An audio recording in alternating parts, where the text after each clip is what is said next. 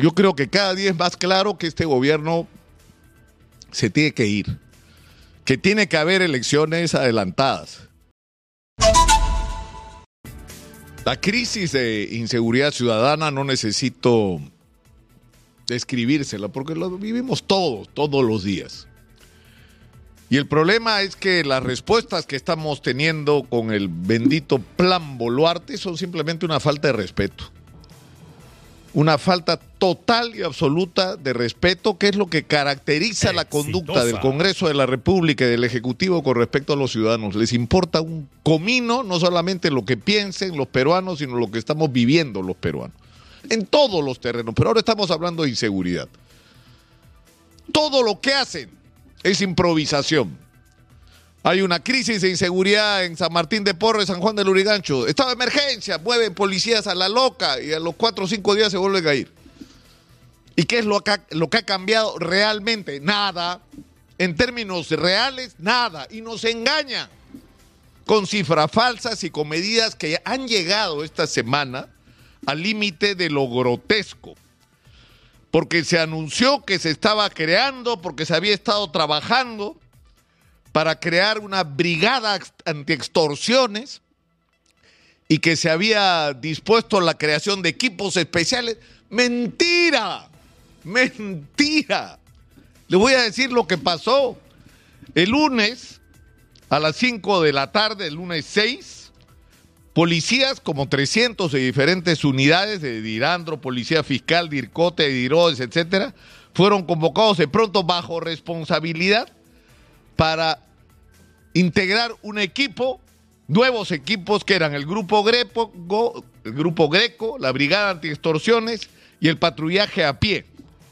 Esta cita luego se trasladó para el día martes muy temprano a las 5 de la mañana para hacer una presentación. Al día siguiente, los policías llegaban y les entregaban unos chalecos donde habían puesto cualquier cosa atrás.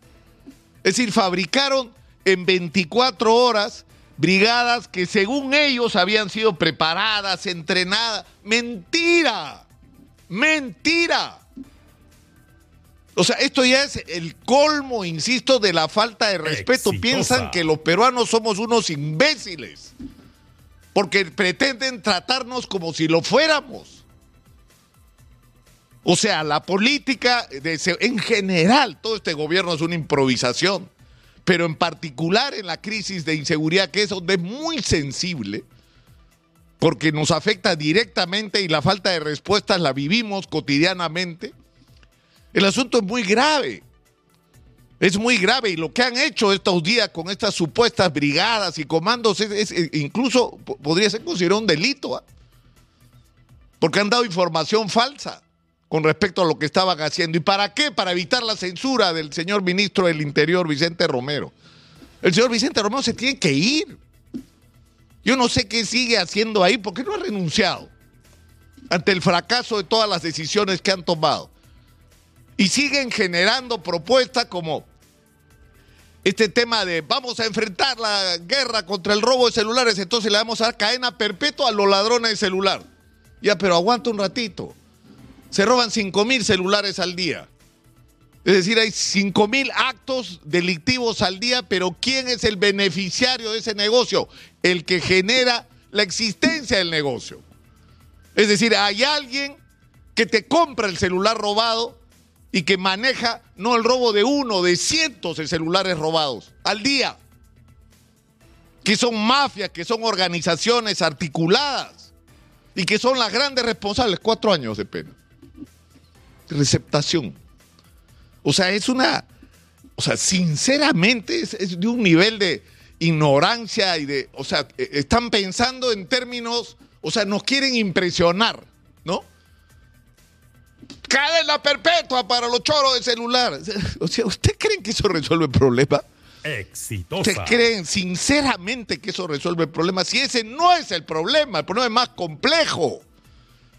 Y donde hay que pegar es exactamente el lugar donde ustedes no apuntan. Y a estas alturas, sinceramente, es sospechoso.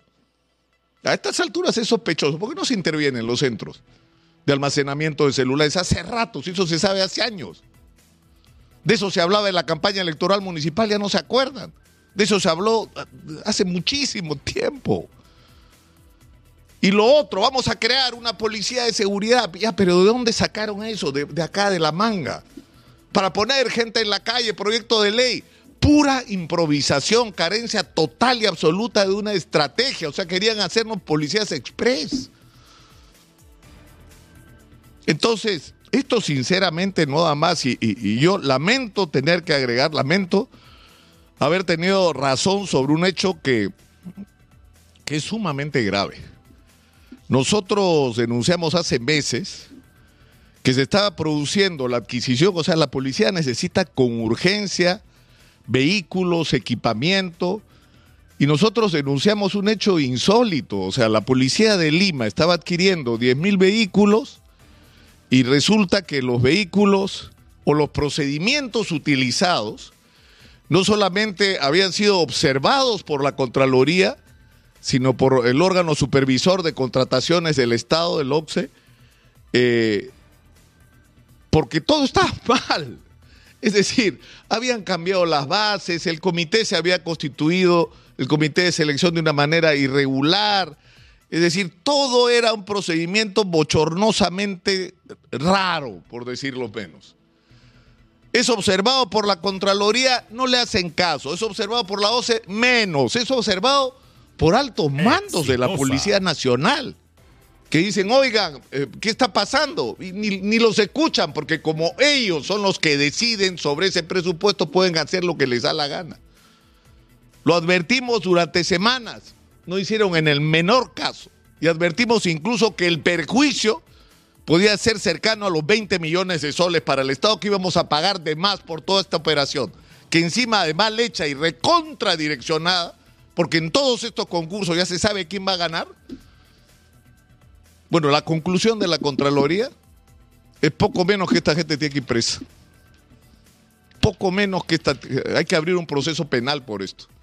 Porque esa conducta de llevar adelante una licitación desesperado, observada por todo el mundo por sus irregularidades, que ya se podía prever que causar un enorme perjuicio a la caja fiscal, no le hicieron el menor caso porque alguien estaba cobrando una comisión ilegal por eso. Y que me denuncien. Pero detrás de esto hay corrupción. o sea, no puede ser que sea urgente el equipamiento con vehículos, con vehículos además adecuados como no son estos. Ya se sabía quién iba a ganar esta licitación, como todas en este país que están, ya, ¿para qué hace la licitación? Ya de una vez. Que le entreguen la obra, cobren su comisión. Porque así funcionan las cosas. Son una pantomima estas licitaciones. Entonces es muy seria la situación en la que estamos y requerimos un cambio, pero realmente urgente. Y tenemos como sociedad que buscar los mecanismos para poner orden y para controlar no solamente que se haga lo que se tiene que hacer, sino que estén donde deben estar las personas que necesitamos. O sea, estamos pagando un precio demasiado alto, sinceramente, por la improvisación. Por gente que está asumiendo funciones de gobierno para las que no están calificados. Entonces, no sé, yo creo que cada día es más claro que este gobierno se tiene que ir, que tiene que haber elecciones adelantadas. Y eso traslada el reto a que estas elecciones tienen que ser con previas elecciones primarias abiertas para que sean los ciudadanos los que decidan quiénes los van a representar en el proceso electoral y no las cúpulas de los partidos como quieren ahora en el Congreso. Y esto plantea una vez más el reto que nueva gente sana, correcta, decente, emprendedora que ha estado moviendo y está moviendo este país es la que tiene que hacerse cargo de la política. Si no, seguiremos como estamos. Y por supuesto, para empezar, se tiene que ir. ¿Ya para qué perdemos el tiempo? ¿Para qué va al Congreso? Que renuncie y nos ahorre toda esta pérdida de tiempo. Soy Nicolás Lucar, esto es Hablemos Claro, estamos en Exitosa, la voz que integra al Perú, 95.5 de la FM en Lima, estamos en el canal 34 de Movistar